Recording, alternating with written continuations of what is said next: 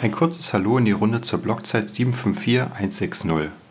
Zu unserer letzten veröffentlichten Folge E47 Prepper-Signal haben wir einige Kommentare und Anmerkungen zu den Inhalten bekommen, welche an dieser Stelle gerne mit euch teilen wollen. Solltet ihr die eigentliche Folge abgespielt haben, folgt diese nun im Anschluss an diesen kurzen Kommentar. Zunächst möchten wir uns für das ehrliche und direkte Feedback von euch bedanken und freuen uns natürlich jederzeit über konstruktive Kritik und Ergänzung zu unseren Folgen.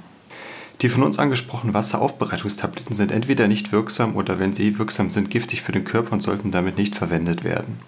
Für den Campingbedarf gibt es kleine Filter, die man gut sicher und sicher benutzen kann.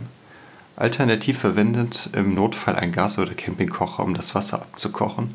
Das ist auch sicherer und den Kocher könnt ihr dann auch direkt für die Zubereitung von anderen Lebensmitteln verwenden.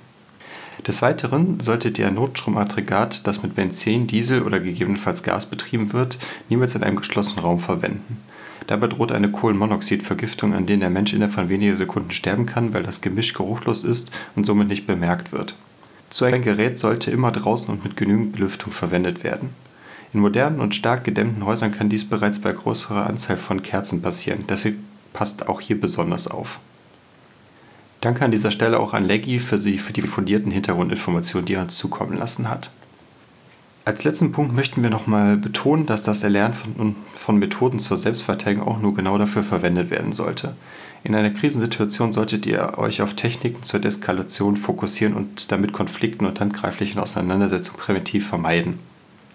Da das Thema so komplex und anspruchsvoll im gleichen Zuge uns aber auch sehr wichtig ist, werden wir noch eine weitere Folge zum Thema planen, wo wir uns Experten auf diesem Gebiet einladen werden. In diesem Sinne, focus on the signal, not on the noise.